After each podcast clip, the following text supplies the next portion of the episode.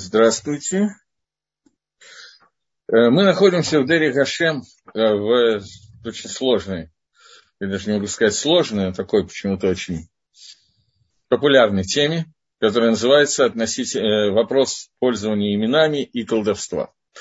Сегодня мне показали вопрос, который был прислан, я с него начну, что было сделано, я не знаю, правда, человек, который его прислал, сейчас слушает или нет, но будем считать, что я отвечаю все равно.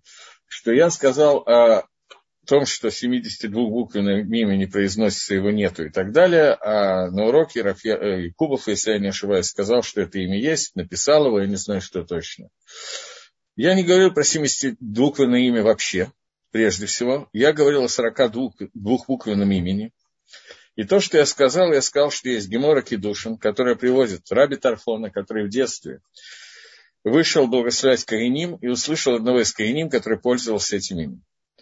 Во время благословения Кариним в храме в бейт мигдаш Гемора в Кедушине говорит, что это имя 42-буквенное передавалось от передавалось только одному человеку, которому можно было передать раз в 7 лет, а есть, которые говорят раз в 14 лет. Раша пишет, что он не знает, что это за имя. Рабейну там, в Тосфос, на первый Тосфос, на второй перек Гемора Хагига, 12-й дав, э, Рабейну там приводит это имя. И я сказал, что есть еще это имя, приведенное во многих местах, в том числе в Сидуре, которое приводится от имени Аризаля, Хагро и так далее. То есть это имя известно, оно существует, и оно как бы объясняется. Э, имя, которое приводит Аризаль, это имя совсем не то, которое приводит Рабейну там, но мы с вами решили, я во всяком случае решил, что я не буду заниматься этим именем. После этого был вопрос про имя из 72 букв. Я сказал, что имя из 72 букв это называется Милуй, четырехбуквенное имя Всевышнего. Четырехбуквенное имя Всевышнего, Юткой и Вавкой, которое всем известно написание, ее гематрия, числовое значение 26. Понятие Милуй – это полное прочтение этого имени полное прочтение этого имени, и оно записывается еврейскими буквами, транскрипция имени Творца. Например, букву Гей можно записать двумя способами. Гей-Гей, Гей-Алиф, Гей-Ют. И также букву Вав, и также и так далее. Поэтому вот это вот прочтение разно, разным способом написанных этих букв, это составляет Милуй, самый высокий из которых 72-буквенное имя, 72-буквенное имя, которое означает АНБ, 72. Это имя Милуя, заполнение, которое есть 72.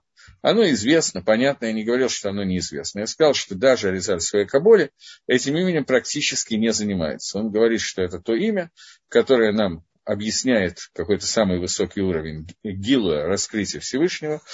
И мы, даже на самом деле, это имя выше, все эти имена милуем выше, чем мир Ацилус, и начинает заниматься Резаль с определенного уровня имени самых гимов. Э, с 63, а не 72. Вот, это то, что я сказал. Поэтому, просто поскольку получилось некоторое недопонимание, то я решил ответить, о чем шла речь. Теперь, после того, как мы это все выяснили, мы возвращаемся к уже непосредственно уроку. И вот Рамхаль говорит, что существуют основы, по которому получается, что у человека есть возможность пользоваться для шимуша, для использования духовного, как мы уже упоминали выше, и делать различные действия очень высокого уровня, большие и сильные.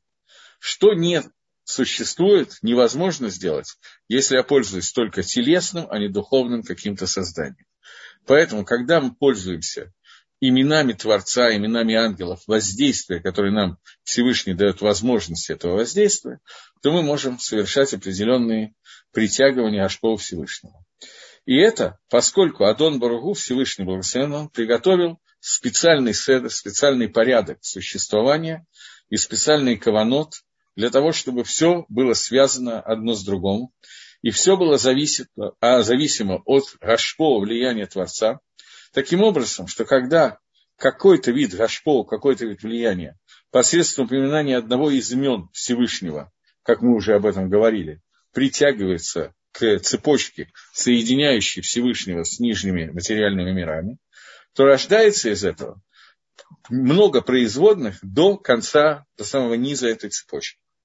Потому что он, Всевышний, благословен на его имя, он обращается навстречу тому, как называется его имя. В соответствии с, того, с тем, что он организовал и сделал, и он так хочет. И тогда он дает новый свет, новое сияние, новое влияние, и влияет это влияние таким образом, что это зависит от того, какой иньян, какой вопрос, с каким вопросом мы обратились с просьбой, и это доходит до самого низа материального мира. Однако, есть еще один вопрос, который сделал, установил Хакодыш Баругу, благословенное его имя, посредством вот этого пути, о котором мы сейчас говорим. И этот путь заключается в том, что ангелы все целиком, на всех уровнях ступеней нахождения Малахим, я говорю слово ангела, потому что я не знаю, как лучше перевести это слово, посланники, Малахим, ангелы. На самом деле это ангелы, Сарим, Крувим, Афаним, Хайот. Это очень много групп, каждая из которых своя, какое свое предназначение, но мы, понятно, в это входить не будем. Так вот, в их руки передана сила воздействия, который передал Всевышний своим посланникам. И вот они не, дел, не делают это свое посланничество, они не делают постоянно, а только в соответствии с тем, как это установлено, для того, чтобы природа могла существовать по законам природы постоянно и постоянно осуществлять то, что происходит в мире. То есть, грубо говоря, есть Малах, который отвечает за то, что F равно МЖ, есть Малах, который отвечает за постоянную планку и так далее. Сейчас не будем входить в детали, которые, я думаю, что я не очень помню, но в силах вот этих Малахим, которые действуют периодически, но постоянно, в них в силах есть, что они могут сделать какое-то действие, которое больше, чем стандартное действие этого Малаха. То есть определенные духовные создания которые постоянно соединены с самым низом этого мира и соединяют Всевышнего с ним, с нами, может, может ли это, этот Малах задает вопрос, Даригашем скорее не задает, а отвечает на этот вопрос, что он может изменить при определенных обстоятельствах свое воздействие, которое идет постоянно. И, то, и он может сделать это воздействие более сильным, чем обычное воздействие, или более слабым. И по этому пути иногда происходят какие-то действия, которые мы Магдерим определяем, когда мы смотрим на то, что происходит в мире, мы определяем это как не симва, не флаут, как чудеса, которые происходят, которые обновляются в мире в соответствии с желанием Всевышнего в то время, когда он считает это нужным и когда ему этого хочется. Но, кроме этого, Всевышний захотел и дал квот, почесть своему имени, что когда упоминается вот эти Малахим, в соответствии с тем седром, с тем порядком, который установил Творец, то есть, когда человек внизу упоминает имя какого-то ангела, ответственного за какое-то действие, и то имя, к которому относится эта связь между ангелом и Всевышним, то та гашпо, которая происходит, она становится так, такой, что от нее зависит полностью весь инья. Вся суть вот этой гашпо ангела. И вот тогда ангел вынужден действовать действие, делать действие с дополнительной силой, большей, которая передана в руку, для того действия в соответствии с тем, как тот, кто упомянул это имя, воздействует на ангела. Таким образом, кроме того, что Всевышний делает чудеса, когда и как ему хочется, Кроме этого, он дал возможность человеку воздействовать на определенные судим, на определенные виды малахим, тем воздействием, которое приводит к вот, результату усиленного действия того Малаха, на которого воздействовал человек, сказавший имя. Меня спрашивают, можно ли назвать ангела духовный робот. Э, если бы я знал, что такое не духовный, а обычный робот, я бы мог ответить на вопрос какой-то степени, безусловно, можно, поскольку ангел, у него нет свободы выбора, и у него есть какой-то включатель-выключатель, и он делает то действие, на которое назначил Всевышний. Но это действие, оно намного больше, чем просто убрать квартиры или что-нибудь еще, что делает робот, намного выше, чем воздействие компьютера, когда человек нажимает какие-то кнопки, компьютер дает ему ту информацию, которая нужна человеку.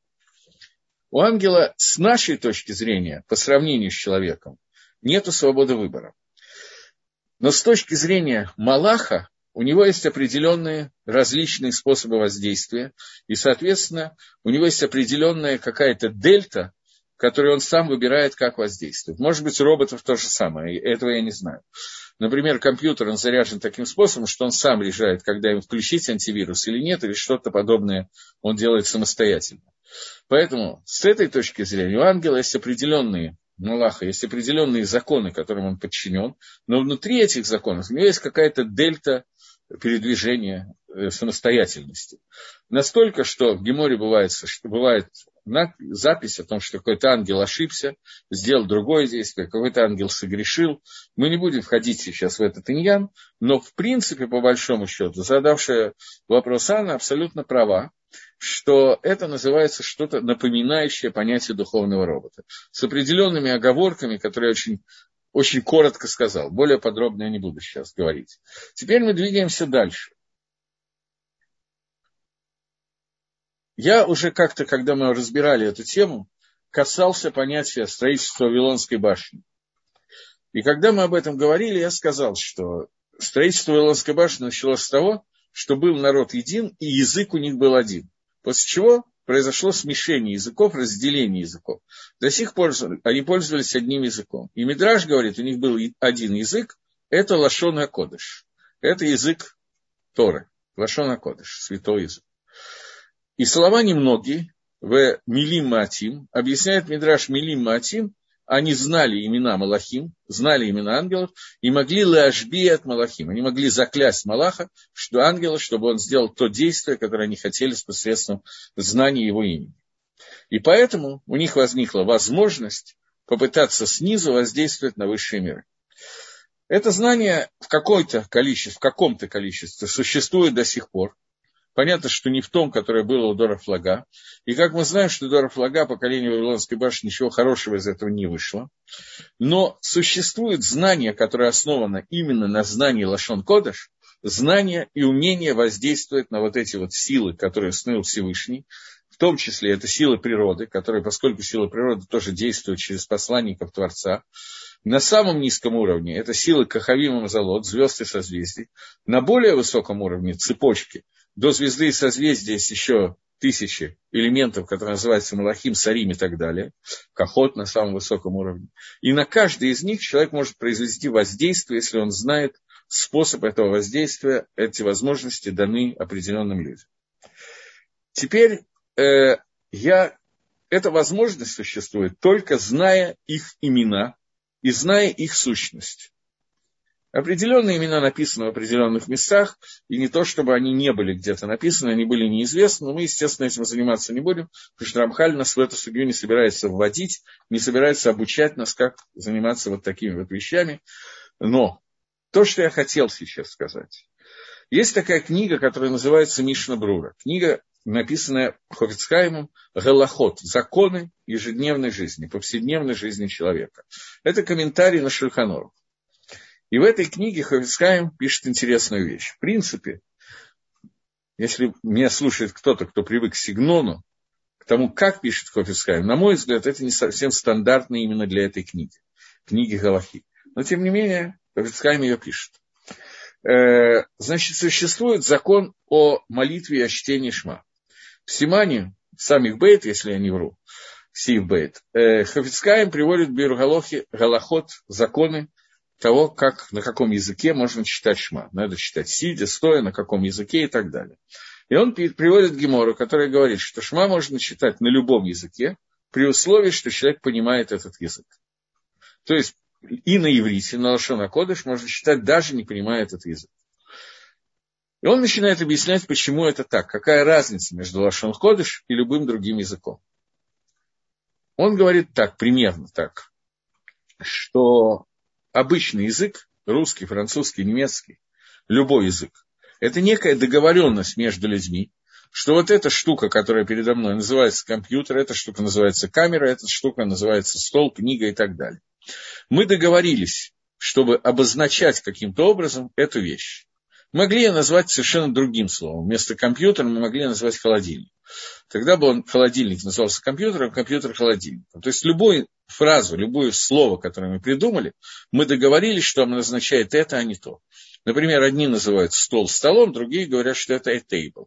Никакой разницы между этим нету. Просто есть договоренность между людьми о том, что вот эта вот штука на четырех ножках и горизонтальной доске называется тейблом или столом. По-разному. При этом на Лашона Кодыш она называется шульхан. И это название шульхан на Лашона Кодыш на языке Торы, оно обозначает то, как связана вот эта вот штука, горизонтальная доска на четырех ножках, как она связана с воздействием Всевышнего для того, чтобы она постоянно существовала. И словом шульхан – это эцем, это суть понятия стола, это шульхан. Это связь между Творцом и той вещью, которую обозначал Лашон Кодыш. Когда Адам решен, первый человек, был создан, Всевышний провел перед ним всех животных, и Адам дал им название, каждому из животных. Какого-то он назвал ков, кого-то пиль, кого-то еще как-то, и назвал их на Лашон Кодыш. И так он назвал, это и есть его имя. Потому что Адам решен, ему было открыто. Потому что сила пророчества Адама – это что-то совершенно невероятное, его связь с Творцом. Ему была открыта связь между каждым животным через Малахим, через ангелами, которые Мазолот, всего, всей вот этой цепочки, которая его соединяет с Творцом, ему была открыта суть каждой вещи. Поэтому имена, которые он дал, эти имена и означают то, то чем называется вот эта штука. Это суть языка Лашон Кодыш. Говорит Мишна Брура, что Лашон Кодыш, язык Торы, он язык Бэцем, он сам по себе язык. Независимо от того, люди его понимают или нет.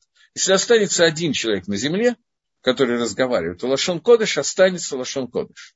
Все остальные языки – это договоренность между людьми, как определить какую-то вещь, как назвать эту штуку, как назвать ту штуку, как называется это действие и так далее. Поэтому, говорит Мишнабрура, что человек, который не знает английского, ему, у него нет другого сидура, он хочет прочитать шма на английском, то он не выполняет миссу криат шма, миссу чтения шма. Он идет еще дальше и говорит, что если я нахожусь в том месте, где не пользуются данным языком, я не знаю, мне пример трудно привести. Например, русский, э, какая-то русская семья, которая не выучила иврита, переехала, ну, куда она может переехать, э, в Индию, где большее количество населения говорят не по-русски, а на каком-то другом языке. Он знает русский, он там хочет прочитать шма по-русски, то да, от Мишнабрура, мнение Мишнабрура, что он не выполняет миссу чтения шма. Потому что в Индии русский язык не является языком он является языком только в том месте, где есть договоренность между людьми, что это язык, и каждое слово что-то обозначает. В месте, где этой договоренности нету, русский язык перестает быть русский и так далее. Я не знаю, сколько народу должно говорить на этом языке, но это должно быть какое-то объективное количество, не один-два человека. Поэтому Мишнабрура посекла Галоху, вот эту вот довольно интересную вещь, разницу между Лашон Акодыш, между языком Торы и всеми остальными языками. Лашон Тора – это язык Беэцем. Он сам по себе является языком независимо ни от чего. Потому что его суть – это имена, которые связывают предметы, которые мы видим в Нижнем мире, со Всевышним через ту цепочку, о которой мы так долго и, может быть, уже немножко нудно читаем и учим. Это разница между языками. Поэтому Лашбия Малахим – это обращение, возможно, только на Лашон Кодыш. Надо понять, что мы с вами не знаем Лашон Кодыш, даже те, кто живут в Израиле. Мы знаем иврит, но составить нормально молитву мы не можем. Поэтому Аншей Кнесса Дагдала, мужи Великого Собрания, составили молитву в том нусахе, где она перекрывает все темы, для которых составлена молитва. Эти темы потом немножечко пройдем. Несмотря на то, что когда мы говорим своими словами, у нас значительно лучшая кавана, а в тот момент, когда мы молимся штампами, кавана, естественно, немножко исчезает, она ухудшается. Тем не менее, мужи Великого Собрания принесли в жертву нашу кавану для того, чтобы мы молились правильно и сообщали, говорили те слова, которые отражают сущность вещей. И это нусах твилы, которые составлены. Вот. Не исключено, что я говорю какие-то новые вещи, поэтому если какие-то вопросы, вы, конечно, пишете. Продолжает Рамхали говорит, получается, что в этом вопросе два корня. В том, о чем мы сейчас говорим, два корня. Первый корень – это упоминание имени Всевышнего Идбарашмо, благословенное его имя, как то, что мы называем, взываем к нему, чтобы он нам ответил. И посредством этого приводится Рашпа, новое влияние, усиливается влияние Всевышнего, потому что мы уже много раз сказали, что влияние Всевышнего есть постоянно. Потому что если Всевышний перестал на мгновение, на какую-то, на куду, тем более на весь мир влиять, то весь мир бы исчез. Он растворился бы, как был до творения. Потому что Всевышний не сотворил мир, он продолжает творить мир в состоянии present continuous. Понятно, что есть разные виды Рашпа, разные влияния во время начала творения мира и то, что происходит сейчас, но влияние поддержки того, что было создано, оно должно быть огромно, в противном случае мир исчезнет. Что при вот этом вот притягивании этого дополнительного влияния начинает обновляться то, что должно обновиться. Это первый иньян, первая вещь. И вторая вещь, что человек может леахриев не возвать ко Всевышнему, не обратиться к Творцу, а обратиться, заставить Малахим посредством имени Всевышнего и связи Всевышнего с этим Малахом, он может обратиться ко Всевышнему, сделать так, чтобы заставить Малаха, чтобы он сделал те действия, которые переданы в его руки Творцом, что он может сделать больше, чем он делает постоянно. Это два иньяна, которые существуют как бы параллельно, одновременно, и это две силы использования, которые дан, даны человеку. Однако, ни одно из этих иньянов, ни один из этих вопросов, которые мы сейчас освещаем, они никогда не мухлатим лакорятся на шалядам. Они никогда не передаются полностью в желание человека. Это никогда на сто процентов не может зависеть от, от э, желания, которое есть у человека, когда он говорит эти имена и так далее. Но они ограничены границами и условиями, измеренными, очень четко Творцом, до какой степени есть возможность пользоваться этими знаниями, о которых мы сейчас говорим. И каким способом можно это делать для того, чтобы был отслов и успех в этих воздействиях. И возможно, что будет изменена, несмотря на то, что как бы возможность эта человеку дана, но возможно, что Всевышний забирает от него эту возможность и задерживает воздействие. Даже в том размере, который он заранее дал, возможность пользоваться этими именами и так далее. Так же, как забирается возможность каких-то управлений природой во время Гзейры Всевышнего, если он захочет это ликзо. Грубо говоря, что у нас есть какой-то закон природы, который мы выучили, и знаем, что вода течет в реке по течению вниз, потому что река имеет некоторый уклон, поэтому вода с определенной силой, определенной скоростью спускается вниз. Мы можем поставить там труби, турбину и начинать производить электричество. Называется гидроэлектростанция сооружение.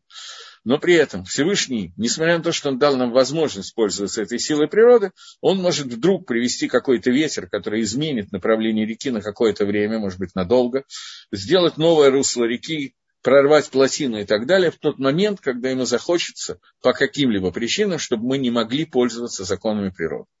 И такие вещи происходили.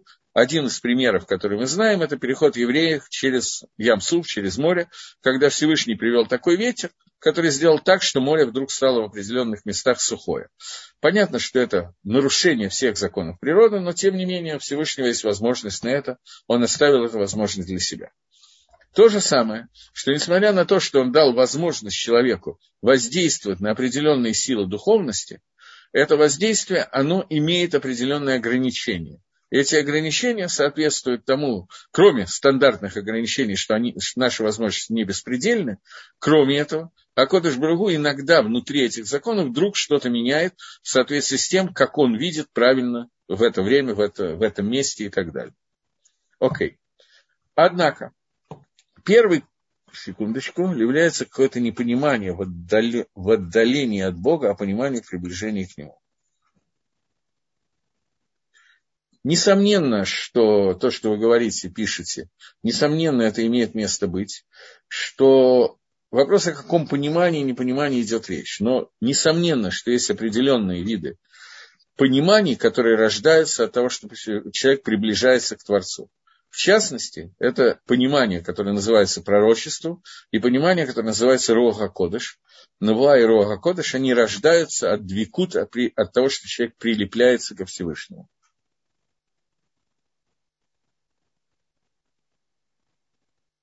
Следующий вопрос я, к сожалению, не понял. Три посука или только первый? Я не врубился на какую тему, если можно пояснить. А я пока пойду дальше. Однако, первый корень, который является упоминанием имени Всевышнего, чтобы из него выходила Гашпа, то есть, когда Всевышний дал возможность, обращаясь через свои имена, притянуть дополнительное влияние к какому-то аспекту мира, безусловно, это нужно приближение к нему и прилепление к Творцу для этого. То есть человек, который удален и находится где-то в совершенно других мирах, атмосферах и так далее, который вдруг, выпив пол-литру, решил назвать какие-то имена и воздействовать, безусловно, ему не дается эта сила.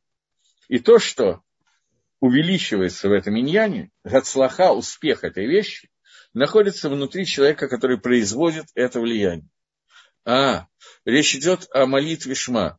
В основном, я понял, вопрос был такой, что то, что я сказал, что на Лашон Кодыш можно читать не понимая, на остальных языках, только понимая и находясь в том месте, где этот язык является языком, относится это ко всему Шма или к первым псуким. В основном это, конечно, речь идет о первом и втором отрывке, остальные отрывки проще, но, в принципе, я не помню сейчас, как Мишна Брура конкретно написал, думаю, что идет э, только про первые два посука. И тем не менее, нам, безусловно, большой иньян, большой смысл все читать. Даже по транслитерации, если не знаешь иврита, Лашона Кодыш, но читать на иврите. Или в том месте, где, например, русский является основным языком, или даже просто популярным языком, то понятно, что можно читать на этом языке. Но читать хотя бы первый посуд Шма и Сроль Рашем Латин Рашем Хат Борух Шемкот Малпатова Амвет, безусловно, имеет смысл на Лашон Кодыш, даже не понимая, тем более, что на самом деле мы все понимаем, что сказано в этих первых двух шуках. Дальше. Продолжаем. Так вот, то насколько увеличивается приближение к Творцу и прилепление к Нему, это увеличивает воздействие того, кто воздействует сейчас и пытается притянуть Гашпо, влияние Творца в мир. И настолько, насколько уменьшается приближение к Творцу и прилепление к Нему, настолько становится тяжелее достигнуть вот этой цели, о которой мы сейчас говорим. Понятно, что эта цель не цель. Мы сейчас говорим про какой-то такой вот накуду, одну точку какой-то вещи, которые даже нельзя назвать Авадад Рашем, службы Всевышнему, притягивание воздействия Творца и воздействия. А что касается второго корня, то есть воздействие через имя Всевышнего, которое руководит действием конкретного ангела, то этот най, то эти условия, приблизиться ко Всевышнему, прилепиться к нему, он не нужен.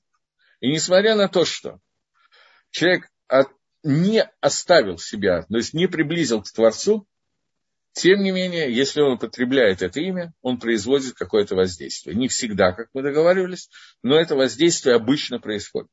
Потому что после того, как Всевышний сделал некую сигулу, некоторую возможность воздействия этими именами, то Малахим, ангелы, они вынуждены подчиниться своим именам. Поэтому это воздействие фактически не зависит от степени прилепления, степени к душе и степени прилепления человека к Творцу. И поэтому также это происходит очень похоже на обычное воздействие через какие-то природные силы. Человек, который выучил законы природы и выучил, как происходит э, распад урана на баре и ют, человек, который это выучил и научился добывать э, уран, который обогащенный, с разными изотопами и так далее, то независимо от степени его к душе, святости и прилепления к Творцу, он может долбануть атомную бомбу если он смог ее собрать. То же самое здесь. Человек, который не прилеплен к Всевышнему, его к душе и святость э, могла бы быть лучше, скажем так. Тем не менее, этот, это воздействие возможно и передано ему в руки. И он может действовать также, когда он пользуется природными законами в соответствии со своим желанием, если он пользуется ими тем способом, который передан в руки человека.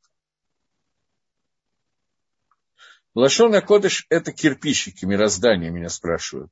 Читать, произносить, понимать. А если воздействие от простого смотрения на прекрасные буквы? Э, смотрите, это непростой вопрос. Существует понятие Тора Шибиктаф и Тора Шибальпе, письменная и устная Тора. Воздействие устной Торы, способ изучения устной Торы – это речь и слух. Когда Тора была дана на горе Синай, Маширабейну что-то видел, что-то слышал. Письменная Тора дается из, через рая, через то, что мы видим. Устная Тора через получение информации через шмия. У человека есть два органа основных получения информации. Это глаза и уши. И они работают по-разному. Видим мы всегда целиком картинку, слышим мы всегда постепенно, и нам надо анализировать то, что происходит. Это разница восприятия устной и письменной Торы. Иаков Авину в своем пророческом даре, когда у него родились два первых сына, назвал одного сына Реувеном от слова «лерот» и второго Шимоном от слова «слушать». И это два, две здесь законспектированы фактически, нам указаны, намекнуты, я не знаю, как лучше сказать, две части Торы, Тора Шебектах и Тора Шибальпы. Но для изучения Торы, для воздействия, смотреть недостаточно. Мы сейчас говорим об определенном способе воздействия он дается через прочтение и произношение. Поэтому голоход изучения Торы, когда я читаю Тору, я должен не только смотреть и устно, как читают про себя, я должен читать вслух, шепотом, так, чтобы это было произнесено. То же самое в молитве. Понятно, что какая-то степень воздействия существует, когда я просто смотрю. Но то, о чем мы сейчас говорим, это именно речь, потому что человек назван Мидабр. Человек единственный из существ, который есть кох дебура, который есть способ дебура речи. И эта речь – это лошона кодыш.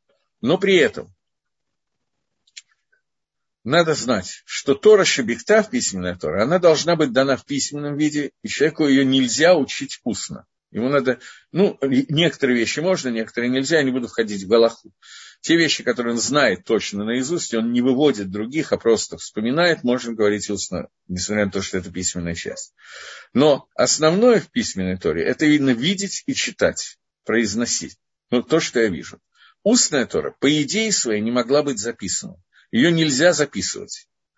То, что мы сегодня пользуемся записями Талмуда и записями лекций и так далее внутри устной Торы, это гараша, это указание, связанное со временем, когда наши мудрецы увидели, что у нас началась проблема, Альцгеймер, склероз слишком большой, и началось это во время Раби Иуда Анаси, когда Тора стала забываться, и чтобы она сохранилась, было решено, что можно записать Мишну, потом Гемора, а сегодня комментарии и так далее. Но это гараша, это как бы неправильно, просто вынужденная мера, которая у нас есть. Главное, это именно Кох Дибур и Кох Шмия, речь и слух в Торе, который называется Тора Шибальпе. Имена Малахим и воздействие на них, и имена Всевышнего – это устная Тора. Поэтому воздействие может быть только в устной форме. Определенный способ какого-то влияния мы передаем только когда смотрим, но это несоизмеримые вещи. В письменной Торе немножко иначе. Но даже письменная Тора, например, Дгилем, когда человек хочет почитать псалмы, то он должен их читать, произнося вслух, потому что только тогда Гашпо становится полноценной, для которой она предназначена. Дальше. Ахена Давар Барур, говорит Рамхаль, совершенно очевидно и понятно. Что понятно и очевидно? Что не следует и неправильно обычному человеку пользоваться скипетром царя. Поэтому об этой вещи сказали наши мудрецы Зихрона Левроха. Иштамеш бетага халав. Это Мишна в трактате Перке. Вот тот, кто пользуется короной, его уберут. То есть нет никакого разрешения пользоваться вот этими именами воздействия на Малахим, а только людям, которые гдашим, которые святые и приближены к Гашему и прилеплены к нему. Несмотря на то, что потенциальная возможность физическая есть и у других людей. Но делать этого нельзя и неправильно. Что люди, которые это сделают, делают, сделают и будут пользоваться этими знаниями, то, что родится из этого, то есть те люди, которые настолько прилеплены к Творцу и настолько осветили себя, что из их воздействия возникнет кидуш шмоет барех, освящение имени Всевышнего. Потому что, во-первых, они будут пользоваться не для того, чтобы получить дополнительную тысячу рублей к зарплате, и они будут пользоваться не для того, чтобы, как в неком анекдоте, что один человек сделал какую-то миссию очень серьезную, и ему Акодыш Барагу пообещал, что он получит, ты можешь просить награду, но знай, что у твоего соседа напротив будет та же награда, только в два раза больше. И тогда человек долго-долго думал и придумал, Всевышний, выбей мне один глаз. Поэтому к душе святость человека должна быть на таком уровне, чтобы не было никакого шимуша, никакого использования этих вещей, а только лакиду шмоет барах, а только для освящения имени Всевышнего. И выполнение его желаний с какой-либо стороны, которая потребуется. И кроме этого, несмотря на то, что человек, который делает с другими каваноты, с другими целями, это действие может произойти, как мы говорили. Тем не менее, если он будет сохранять пути использования этих имен так, как это следует, то если он это сделает, он сделает все правильно, но сделает с неправильными каванот, на, на не том уровне, на котором он находится, то он получит наказание за свое авейру. я уже сказал, что как минимум эта вещь не мухлад. В любом случае, это не стопроцентный результат а только он ограничен тем, что увидел нужным ограничить мудрость Всевышнего, во-первых, и во-вторых, даже внутри самих этих границ существует гзейра, распоряжение Творца, который может убрать то, что происходит от этого использования, тогда, когда это кажется правильным и нужным Творцу. И его хохма сделает новую гзеру, что в данный момент эта штука не сработает. Вот, это то, что здесь написано. В Шульханорухе есть законы использования этих имен, которые приведены в Шульханорухе, в комментариях Шаха и Таза. И там не приведены сами, сами имена, это э, совершенно другой метод лимута, совершенно другой ну, направление изучения Торы. Но там приведены э, законы использования этих имен. И там, в общем, общая маскона, если очень коротко, там достаточно длинный шах и таз, комментаторы на Швейканору, но общая маскона того, что это можно делать даже человеку, который вышел на тот уровень к душе, что ему это безопасно, что он ничего не навредит, и он приближен ко, приближен ко Всевышнему, даже ему это можно делать только в исключительных случаях и редко. Но регулярно это делать нельзя ни под каким видом. Это Маскона Шаха и Таза. Теперь я приведу один, одну гемору, которая рассказывает об этом. Гемора в трактате в двух местах. В трактате Макот и в трактате Сука. Есть гемора, которая рассказывает, что когда Давид Гамелов, Давид царь Израиля, э, он строил Бет-Мигдаш, начал строительство Бет-Мигдаш. Давид Амелов не построил Бет-Мигдаш, его построил его сын Шламо. Давид Амелов заложил основу Бет-Мигдаша и садот, фундамент. Для этого ему надо было рыть какой-то котлован, или несколько котлованов, я не знаю, как точно это проверить. Дгилем по-русски или на иврите не имеет значения, обязательно ли читать вслух. Есть два понятия вслух. Это надо произносить губами, так, чтобы твои собственные уши частично слышали то, что ты произнес. Но при этом это не обязательно кричать так, что мешать всем окружающим. Но это можно делать, например, на, то же самое, что шмаш. Вот таким вот образом, как я сейчас это сделал, так, чтобы слова были произнесены, и я слышал часть этих слов.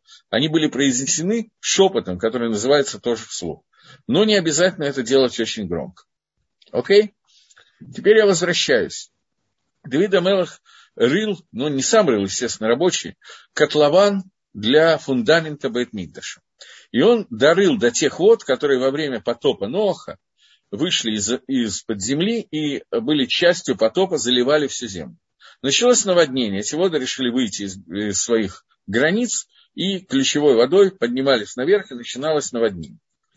Это очень интересно, почему именно в это время нужно было наводнение. Я когда-то на эту тему давал урок, когда говорил про потоп. Но сейчас мы этим не будем заниматься. Давид Амелах задал вопрос, можно или нет написать имя Всевышнего на каком-то хересе, клафе, на чем-то, написать какой-то материал взять, где написано имя Творца, определенно он знал какое, и бросить его туда. Это, кстати, ответ на вопрос, что иногда это надо не произносить, а именно положить на нужную вещь, написанную еврейскими буквами. Такое средство воздействия через имена тоже существует. Я просто забыл об этом сказать, хотя был вопрос на эту тему «Позор джунглям», я не врубился, что в этом месте надо это объяснить. Такое воздействие называется камия. Камия делается для того, чтобы определенный набор имен написать и повесить на шею человека, она может вылечить от какого-то количества болезней. На разные болезни, на разные случаи с разные камни. Во время Гемора были люди, которые умели это делать. Сейчас не знаю, может да, может нет. Я точно не специалист по написанию камней, как вы, наверное, легко догадались. Но Гемора говорит о том, что Гемора задает вопрос в шабате. Можно ли с такой камеей выходить, неся ее на шею, э, из частного владения в общее, из общего в частное, не нарушаю ли я при этом шаббат, то есть у нее статус одежды, украшения или нет. И Гемора отвечает, или это я ношу. И Гемора отвечает, что в случае, если это камея мукзака, то есть она уже вылечила трех человек от трех болезней, то с такой камеей можно ходить. В противном случае с ней нельзя ходить в шаббат. Но это мукзакут должен быть не на уровне каких-то там суеверий, а на уровне какой-то более или менее четкой проверки. Ой.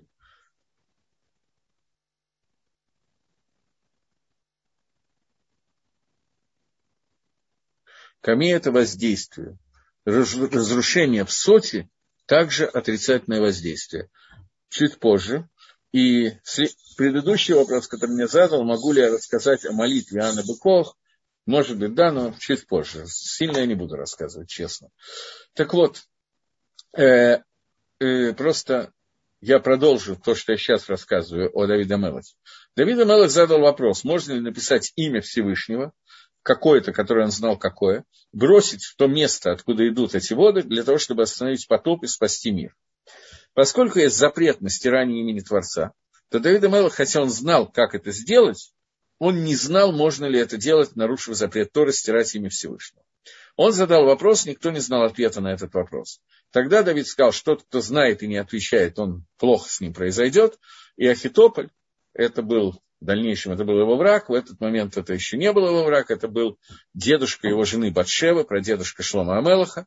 Он был президентом Сангедрина, он был такой, в общем, самым грамотным человеком в поколении, он сделал кальвахомин от простого к сложному и сказал, тут упомянули Соту, он сказал, что во время, когда Сота пьет воду в Бейтмигдаше, туда стирается отрывок Торы, рассказывающий о Соте, в этом отрывке есть имя Всевышнего.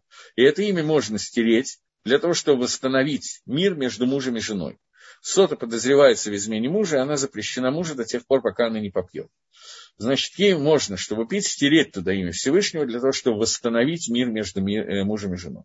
Сказал Ахитополь, если для того, чтобы восстановить мир между двумя людьми, мужем и женой, можно стирать имя Творца, то тем более это можно делать для того, чтобы спасти весь мир. Давид Амелов написал это имя, бросил его, и это подействовало. Потом остановился. Я просто привел пример, где использовались этим именем. Это как камей использовали именно написание, а не прочтение, поскольку предыдущий вопрос я не врубился, что это вопрос именно на эту тему, извиняюсь. Теперь, э, меня просят сказать молитву она Быкоах. Эта молитва написана в Сидуре, в Кабалат Шабате раз, и два в, утренних, в утренней молитвы до молитвы. То есть до Борох Шамар, до начала молитвы, при чтении Карбонот написана молитва Анабыков. Я о ней рассказывать не буду, ничего, кроме двух-трех слов. Эта молитва связана с воздействием Всевышнего на мир Яциры.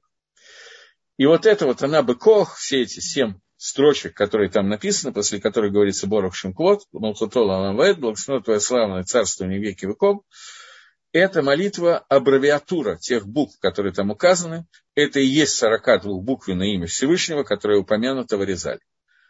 То есть то, о чем Раши сказал, что он не знает этого имени, я ему сказал, что у нас в Сидуре оно написано в двух местах. Вот эти два места, этой аббревиатура этих букв, это и есть Ана Бекоах. Более подробно я, естественно, это имя обсуждать не буду. Э, Камей – это воздействие разрушительное воздействие. Почему камея разрушительное воздействие, я не знаю. В соте тоже есть отрицательное воздействие, опросительный знак. Значит, э, в соте нет отрицательного воздействия, это неверно. Сота – это женщина, которая имеется основание подозревать в том, что она изменила мужа, очень веское основание, в котором Тора запрещает ее мужу на основании того, что произошло, и единственный способ разрешить его в наше время, если такое произошло, то жена будет запрещена мужу уже навсегда, он обязан ее развести. Но во время существования Бейтмигдаша Акодыш Брагу дал определенный способ, индикатор, лакмусовая бумажка, для того, чтобы проверить, если она утверждает, что она тагара, а ей дается, я сейчас не буду входить во все детали, определенное лекарство, способ выпить воду, которая называется мейсота, если она действительно изменила мужу, то это становится для нее ядом. Если она не изменила мужу, и она умирает. Если она не изменила мужа, она тагара, то эта вода делает жутко позитивное воздействие. Если она была бездетная, она становится родящей. Если она рожала тяжело, начинает легко. Рожала девочек, мальчиков, брюнетов, блондинов и так далее, и так далее. То есть много-много брахот она получает в этой ситуации. Камия, которая пишет, человек, который владеет знаниями того, что он делает, не жулик. Вы понимаете, что вокруг этого всего находится количество жулик, которое называется Элудворим Шейнлэм Шур. Вот вещи, у которых нет предела. Не только жуликов, а просто людей, которые думают, что они что-то понимают и воздействуют, забыв, что для всех этих воздействий как то, что разрешено Давиду Амелаху, не всем надо делать. Давиду Амелаху, да, еще каким-то людям, которые упомянуты в Талмуде, даже более поздним, тоже можно. А вот некоторым, которых я знаю по именам, и вы тоже, может быть, в том числе мне, не стоит потому как уровень знаний и двикута, соединения со Всевышним, совершенно другой. Но если мы говорим о человеке, который действительно знает и действительно он находится на уровне к душе, когда он может произвести это воздействие, то камея делает очень позитивное воздействие. Она может вылечить от болезни, предохранить от чего-то.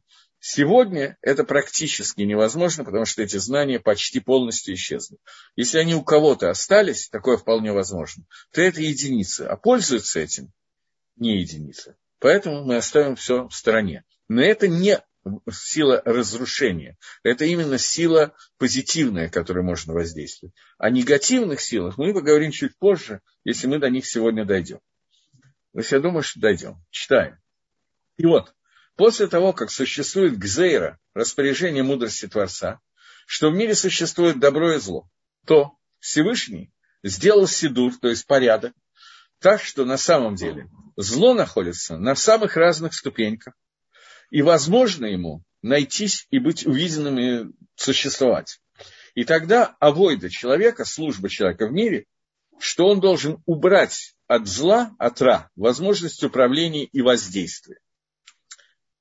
Теми путями и способами, до которых доходят его возможности полностью убрать его из целиком из брии.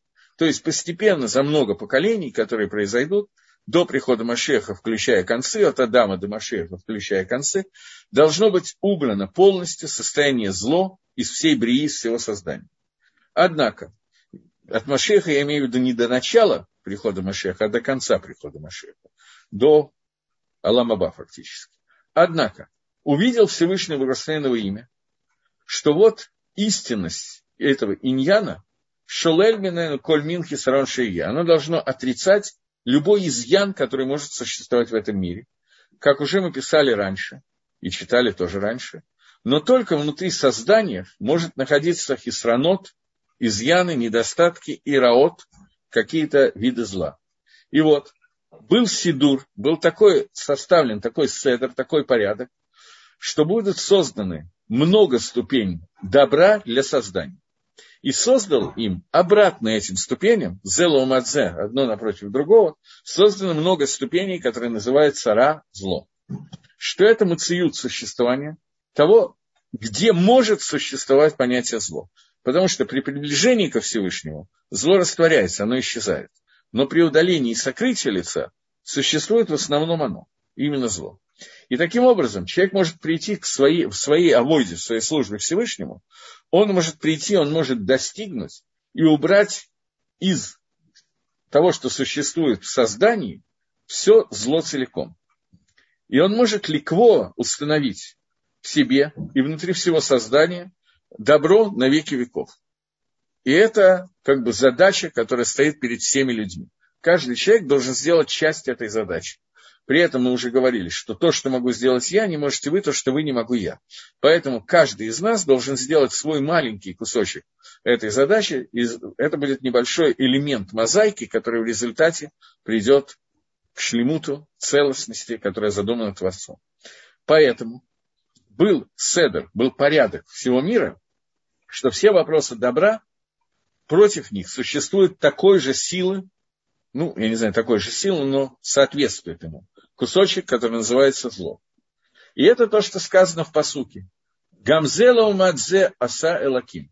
Это Кагелет, который говорит, одно напротив другого сделал Создатель. Создатель, так же, как он сделал элементы добра, так же, как он напротив этого сделал элементы, которые называются злом.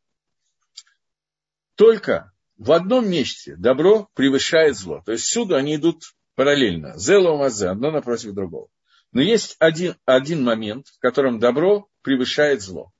А именно, добро, его корень – это шлемут идбарех гакадум ваницки. Его корень находится внутри шлемута цельности Всевышнего, который является вечным и является изначальным. И это то, что находится. А зло – это вещь, которая была создана. Для того, чтобы потом оно было мимуталь, оно было устранено, оно было аннулировано. И в зло, зло нельзя использовать, а только во времени, которое называется Иштадлут, временем усилий, то есть время этого мира, которое мы уже много раз говорили, что оно ограничено, и человеку дано время для Иштадлута, для усилий, для того, чтобы достигнуть шлемута. В это время зло существует, но оно когда-то его не было, и когда-то его не станет. У него есть временной отрывок существования, грубо 6 тысяч лет. Ну, на самом деле, может быть, оно раньше, не может быть, оно, безусловно, появилось раньше, потому что до этого мира были какие-то другие, но это мы сейчас не будем входить. То есть внутри нашего мира, а, Алам Газе, существует понятие зла. В Алам Аба, когда мир дойдет до Элев Шви, до седьмого тысячелетия, все зло будет мивуталь, и оно исчезнет. Связано это с очень простой вещью. Источник понятия добра – это Акодыш Барагу, который Ницки он всегда был и всегда будет. Поэтому добро, исходящее с него, тоже всегда было и всегда будет. В разных проявлениях, но оно вечно. Зло, оно имеет начало и имеет конец. Это то, что происходит. Это то, о чем сказано, что Акодыш Барагу посадил зло, Яцергора, Ситроха, на цепочку, если определенная длина цепи. И очень трудно справиться с этой Ецергорой, со злом, которое существует, безумно трудно справиться. Но у, него, у нее есть ограничения во времени и в силе воздействия. У добра этого ограничения нету, потому что Всевышний не имеет границ. Здесь Рамхаль пишет, что зло, оно когда-то было создано. И это очень такой тонкий момент. Э, у Гагро Вильнского Гаона, он объясняет, что сказано, что Всевышний, и сказал Всевышний будет свет, и стал свет, и назвал Всевышний свет днем, а тьму э, назвал ночью, был вечер, и был утро, день один. Говорит Гаон, что хошек, тьма, это тоже вид творения. Она была создана. Тьма – это не отсутствие света. В нем есть своя какая-то функция. Темнота – это творение. Так же, как внутри времени, это понятно, день и ночь. Но тьма – это тоже определенное творение. Причем это творение, которое мы каждый день читаем в брохах перед Шма, в утренних э, благословениях перед Шма и Срой, мы читаем Юцер Ор у Барахот.